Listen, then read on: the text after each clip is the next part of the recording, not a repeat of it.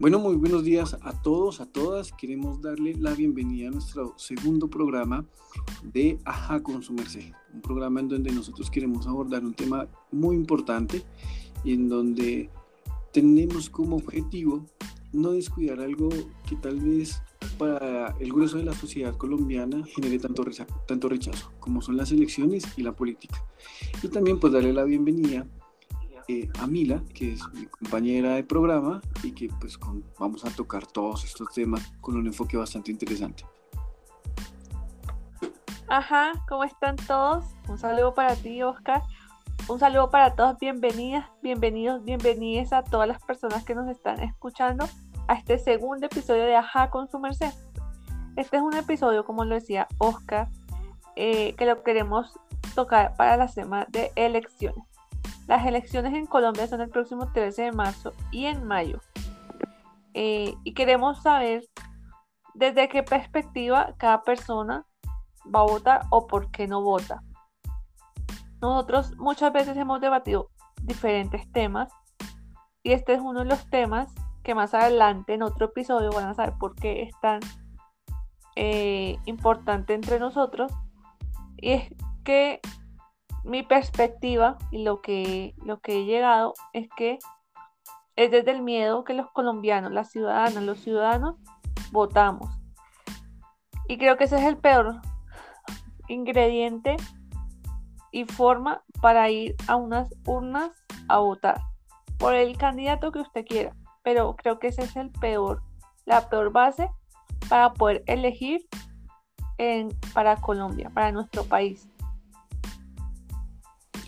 Sí, mira, miren, y adicional a eso es como intentar entender por qué se desnaturaliza tanto la política del ser humano y sobre todo en una sociedad como la colombiana, en donde hay tanta desigualdad, en donde la ausencia en cuanto a oportunidades es tan escasa.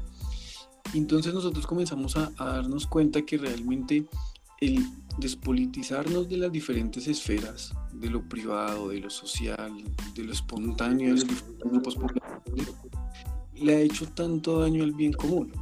Y dejamos de que la política solo la esté haciendo unos grupos muy reducidos dentro de nuestra sociedad y que particularmente estos grupos tan reducidos han logrado tener eh, o han logrado repercutir tan fuerte en el desarrollo y progreso como nación. ¿Y a qué me refiero puntualmente? Es unos pocos son los que están tomando la decisión para ellos mismos, pero también ha alimentado la mediocridad de estos mismos representantes dentro de la política. Luego entonces tendríamos que entrar en una discusión como sociedad entera, es hasta dónde realmente nosotros debemos seguir tomando esta posición de rechazo con la política de cómo nosotros este rechazo también nos lleva a lo que mencionaba Mila, que es tal vez uno de los ingredientes más importantes dentro de una elección, es no tomar sobre una posición clara eh, con relación a, algunas candidaturas que están informadas, preparadas, eh, con propuestas para solucionar algunas eh, problemáticas que están pasando en, ciertos, en ciertos espacios sino que, sino que se toma la decisión a raíz del miedo. Voto por el menos peor o voto por quien, por quien está en contra de, sin importar si esa persona es beneficiosa o perjudicial para la sociedad en general. Sí, yo creo que ese es el peor de todo. o sea, que es que tenemos ese miedo a que no sabemos, votemos por el menos peor y eso es el común denominador. Si ustedes tienen otra perspectiva diferente, escucharemos. Si tienen otra opinión, estaremos al tanto de todo lo que ustedes quieran. De verdad, este es un espacio que abrimos, como lo dijimos, que no tiene ni etiqueta ni estereotipos. Yo creo, es mi opinión, que nosotros como pueblo, como ciudadanos y como ciudadanas, no tenemos ni siquiera la menor idea ya sea por educación, porque no nos han enseñado, porque no tenemos la cultura de, del, poder que tenemos. Nos han dicho siempre que el, que tiene el poder es el político, el que, por el cual votamos. Y no sabemos que nosotros como pueblo, como ciudadanos y como ciudadanas, nosotros somos el que tenemos el sartén por el mango.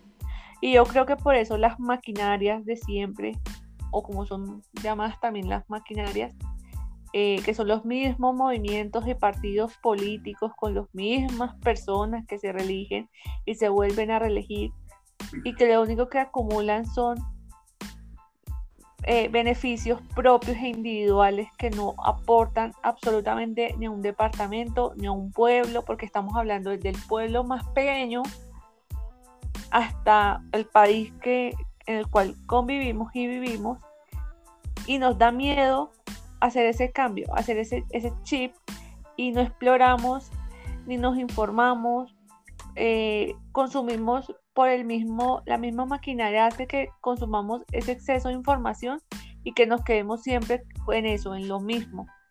Nos dejamos deslumbrar por ese abrazo, por ese saludo, por esas promesas que nos hacen en campaña, eh, de las cuales, como muchos de ustedes, yo también me agoto, y este es otro de los debates que tenemos con Oscar, de de la forma en que nos crean estos, estos espacios en los cuales no nos dan estas mismas y de misma repetición de la misma y, nos dejamos continuar ahí y no somos capaces de, ver otra perspectiva de, de ver que un pelado un joven el que usted tiene en su casa el que tiene en su vereda el que tiene en el pueblo que no tiene oportunidades esa persona también puede ser alcalde, puede ocupar cualquier cargo. Desde que tenga esa perspectiva y toda la motivación para hacerlo, lo puede llegar a hacer. Pero nos da miedo, nos da miedo que esta persona llegue con propuestas de cambio, porque incluso desconocemos hasta el mismo derecho que nosotros tenemos y el poder que nosotros como pueblo tenemos en unas elecciones y que nosotros somos capaces de, de, crear cambio, de votar, de, buscar esa, esa oportunidad de que las cosas cambien y es por medio, y, ahí Oscar me, va a contra, no sé, no sé si me vas a contradecir, y es por medio de la democracia. Y eso, y eso si lo buscamos en, en un prefijo eh, demo, eso es latín, es todo el tema politización y que más adelante vemos la, la política, pero eso es un tema que, que nos, nos, impacta todo y es con el tema de la democracia, que ahí podemos buscar todos los cambios posibles. Sí, mira, más que contradecirte es complementarte. Yo creo que, por un lado, está la naturaleza propia de lo que es la política, que es inherente al funcionamiento cotidiano y al desarrollo de, del, del ser humano estamos, creo que por ese lado podemos estar, podemos coincidir. adicional a eso, el componente importante de la política es, es el, el, poder en sí mismo, pero el poder en sí mismo concebido como la posibilidad de tomar una decisión influir en esa decisión sobre otros sectores sobre, o sobre diferentes aspectos que pueden estar sucediendo. Pero algo muy importante que Mila es sobre la herramienta para que la política pueda funcionar con la naturaleza del ser humano, y es la democracia en sí misma. Y es aquí en donde nosotros comenzamos a entrar en una discusión misma. ¿Hasta dónde podemos nosotros incluir una democracia, democracia cuando hoy las desigualdades son bastante amplias y grandes dentro de una nación y dentro de una?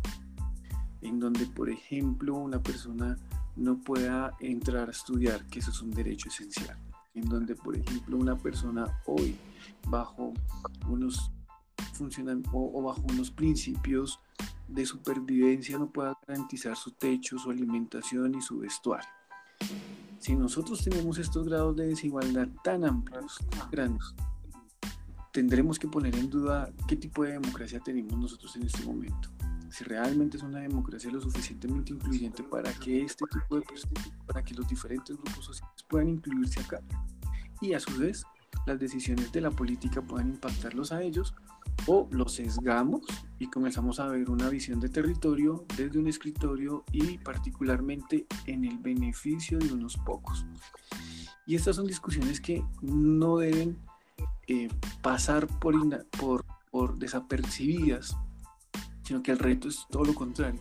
¿Cómo la escalonamos a los diferentes grupos que realmente merecen tener este tipo de discusiones, merecen que estas discusiones se conviertan en acciones y merecen que estas acciones obedezcan directamente también a respuestas efectivas a los problemas diarios y cotidianos. Algo que me ha parecido muy particular y que he aprendido muchísimo de Mila es sobre ese enfoque de género. Es como nosotros si vamos a hablar de democracia, si vamos a hablar de política y excluimos a las mujeres de esta, tanto de la naturaleza del ser humano como la política, la herramienta misma para aplicarla, excluimos a las mujeres, ¿cómo podemos decir que tenemos una democracia y una política realmente incluyente?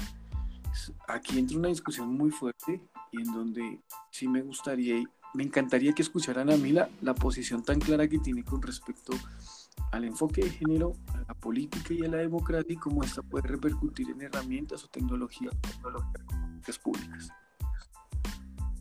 Ajá, sí. Mira que la estructura de los derechos y el espíritu de la política yo creo que es como la columna vertebral de la construcción de la misma política. Las leyes, el Estado, toda esta construcción la, fue creada por nosotros y cuando hablo de nosotros, lamentablemente no nos puedo incluir a nosotras las mujeres. pues, históricamente, las leyes son machistas porque la crearon los hombres, porque no nos tuvieron en cuenta, porque hubo una, no una, hubo discriminación y no hubo una presencia de, de nosotras como mujeres. Por lo tanto, el sistema y el Estado no ha sabido protegernos a nosotras. Eh, no ha habido ni derecho ni una garantización efectiva ni real para las mujeres. Eh, todos los mecanismos de participación tienen una incisión en los hombres, incluso, y, tengo el, presente el primer debate que tuvimos con Oscar. Con Oscar debatimos mucho, nuestras conversaciones por teléfono a veces. Eh, él tiene su postura, yo tengo la mía. Eh, construimos un país nuevo, hacemos, creamos muchas cosas, nos reímos, nos da impotencia también otras, eh, escuchamos otros podcasts, eh, leemos noticias, nos da impotencia muchas cosas. Y, en este tema de elecciones es así. Y me acuerdo que la, la primera debate que tuvimos fue el tema de políticas públicas, sobre todo las políticas públicas de mujer y género.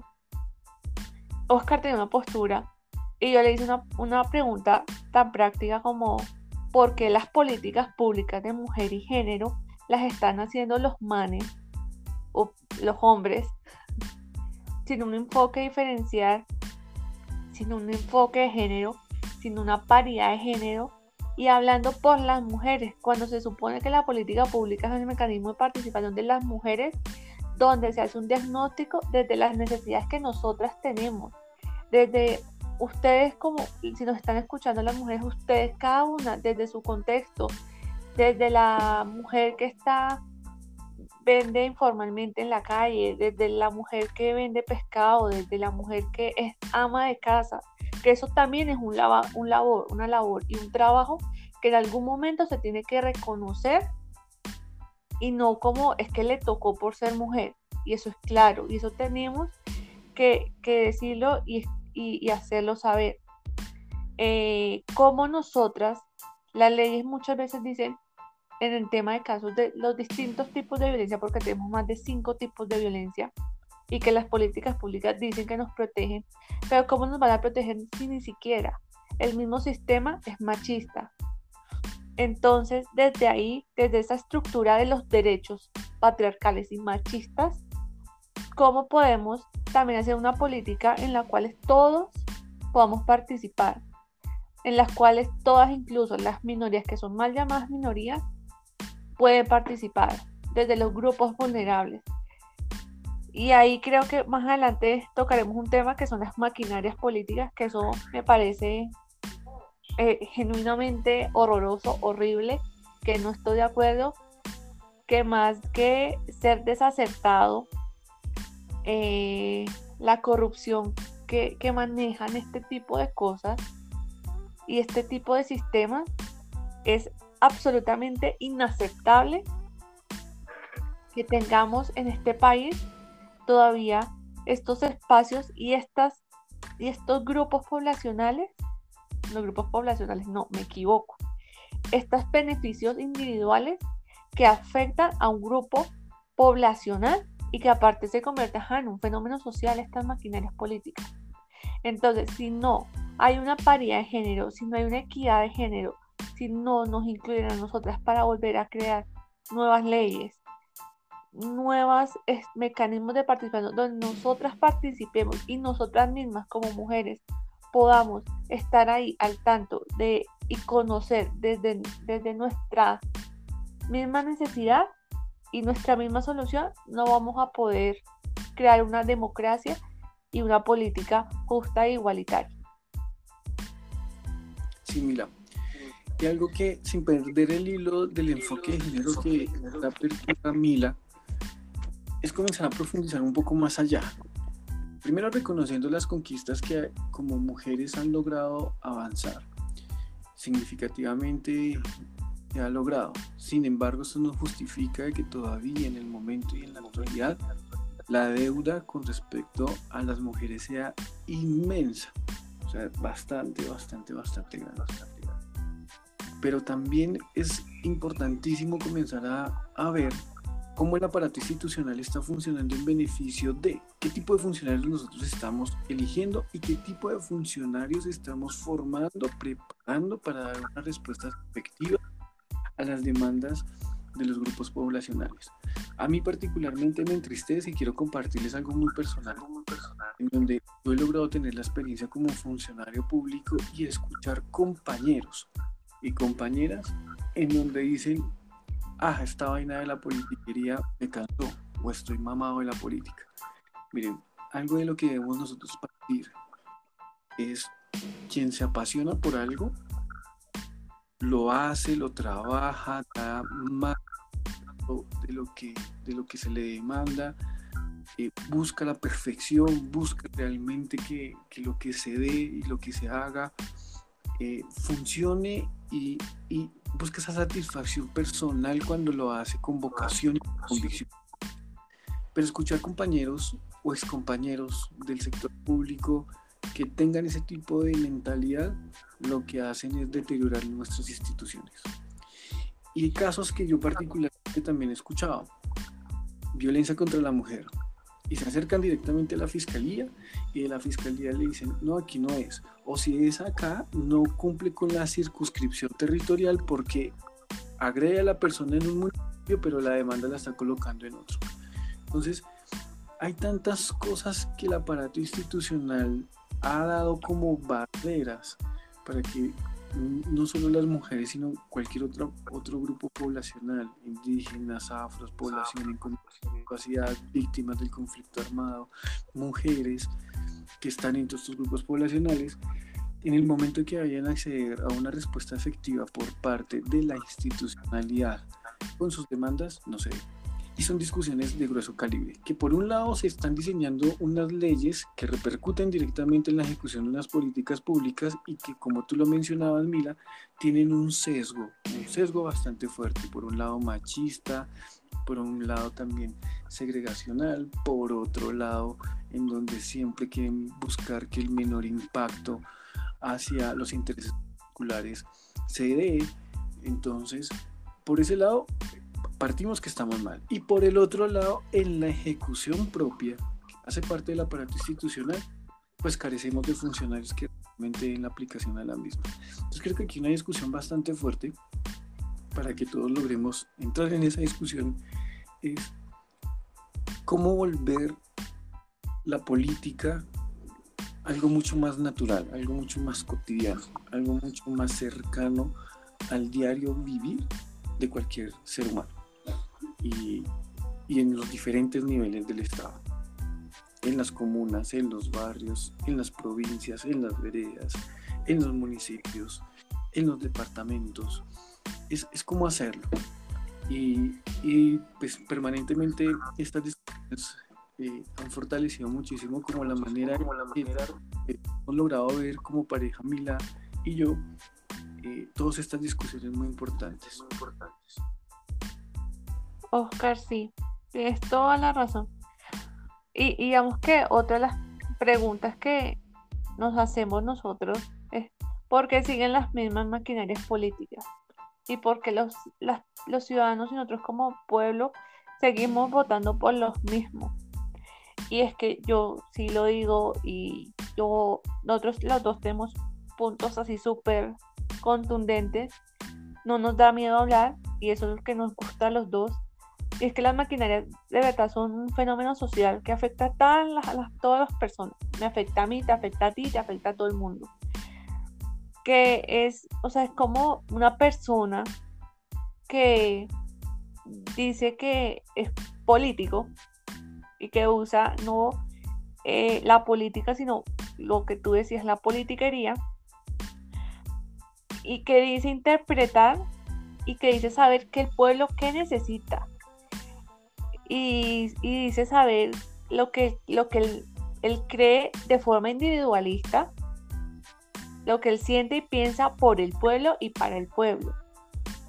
Y es ahí donde personalmente yo creo que se, se pone en riesgo la democracia porque estas personas y estas maquinarias usan como un trabajo, como, ¿cómo decirlo? Como de seducción, como de, querer crear que está en pro y en bienestar al pueblo, donde el pueblo es seducido, donde todos en algún momento hemos sido seducidos por esa carencia y esa necesidad y que ellos proponen la solución y a la vez lo que queremos oír. Pero si, es lo que queremos oír, yo hago una pregunta y se las hago a ustedes. ¿Es, ¿Eso es viable? ¿Y es a qué costo? Porque se me viene otra pregunta y es, si escogemos las mismas personas de siempre, es cómo podemos llevar un mejor bienestar a las personas a través de, Oscar lo decía ahorita, de un tema de administración pública. Eh, reconociendo que y distintas jerarquías de poder, de gobernanza, de administraciones locales, pero cómo, cómo podemos que la misma esa maquinaria que vemos y que nosotros mismos sabemos, porque es que nosotros mismos, y, aquí no es un tema de, de exponer a X, Y, Z político, pero que nosotros entre nosotros mismos, o sea, las conversaciones que tú tienes en tu familia, con tus amigos, y en estas elecciones coyunturales, todo comentario es la mayoría de personas que, están en ese, tienen algún proceso de investigación. Y aún así decimos, no, es que sigamos votando por él. Pero no, pero es que ese tiene el tal proceso, ese se robó la plata de tal alcaldía, ese tuvo un proceso de violencia, ese, el otro tuvo un proceso de de restitución de tema en tierras. O sea, hubo o sea, siempre hay un proceso de investigación y de corrupción y aún así las personas seguimos votando por los mismos. Pero ¿a qué costo vamos a seguir votando por los mismos y no damos la, opción o no tenemos la, el contexto y la idea de cambio para votar por las personas que tienen una idea de, de hacer un mejor país? Sí, mira, mira, acá estas discusiones generan bastante, bastantes puntos de reflexión.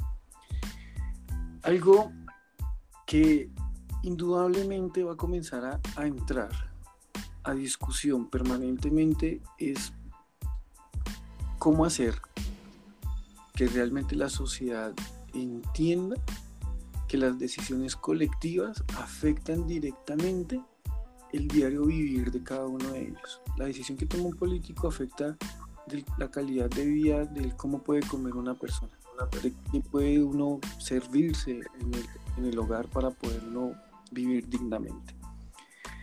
Y estas discusiones cada vez deben abrirse más en los diferentes escenarios, en instituciones educativas en los diferentes niveles, tanto de educación media como de educación técnica, tecnológica y universitaria, pero también en esos simultáneos dentro de la sociedad, en colectivos, en parches, en donde, en donde se abren esas discusiones muy con, con unas características muy propias de estos grupos y en donde en estas discusiones que se dan, pues ellos intentan dar unas soluciones muy puntuales. Algo que menciona Mila que me encantaría que tocáramos en el siguiente programa, ya que vamos a estar, eh, nos, nos queda muy poco tiempo, es sobre por qué elegimos siempre los mismos y, cuál es el miedo que nos da como sociedad colombiana de abrir los espacios para que personas completamente nuevas, sin necesidad de contar con un compromiso económico tan fuerte, puedan llegar a esos espacios de representación y de toma de decisiones para un bien común. Lo decimos porque realmente ya estamos muy a pocos minutos de que se termine nuestro programa. Sin embargo, nosotros vamos a ser bastante reiterativos con todos ustedes y con todas ustedes. Es que nos sigan acompañando en este programa de Ajá con su merced, a que nos escuchen, que también formulen sus preguntas, a que permanentemente ustedes sientan que este espacio también no es solo de nosotros dos, sino es un escenario en donde pueden ustedes participar abiertamente exponer lo que ustedes consideran que es importante, que también para nosotros es muy importante, y de esa manera pues comenzar ir a estas discusiones, que tal vez en, otros espacios no se dan, y si se dan, se dan es con una como, una, una, especie de sesgo, de un beneficio particular. Entonces queremos extenderles esa invitación y pues no sé, Mila, si tú quieres cerrar el programa. Oscar, gracias a ti, gracias por siempre estar conmigo, con el programa tan comprometido. Y ajá, no, despedirme de todos. Eh, gracias por escucharnos. Gracias por estar siempre tan, tan al pendiente. Hemos recibido mensajes que me han sorprendido. y a Oscar también la, han sorprendido. Eh, gracias. Esperamos más adelante eh, tener entrevistas. Vamos a tener entrevistas con candidatos eh, empezando por este candidato que tengo, que lo están escuchando, Oscar Sánchez Cruz, pero en el próximo lo vamos a escuchar más, va, él va hablar más, yo lo voy a entrevistar, entonces espero nos sigan acompañando, un fuerte abrazo, que tengan un día increíble y súper cool. Gracias Mila y también agradecerte a ti por la cuña con respecto a nuestro proyecto político de llegar al Congreso de la República representando a nuestro departamento de Cundinamarca. También reiterar a cada uno de ustedes y desearles el mejor de los fines de semana y también el inicio de la próxima semana con toda la energía. Esperamos que todos los proyectos salgan muy bien y cuando nos volvamos a encontrar, que sea un espacio en donde ustedes puedan participar también abiertamente. Entonces, quien les habla en este momento es Oscar Sánchez Cruz y en la compañía de Mila, de una Samaria y de un Cachaco en este programa. Muchísimas gracias, esperamos que nos encontremos pronto y un fuerte, muy fuerte abrazo a cada uno de ustedes y a cada una de ustedes.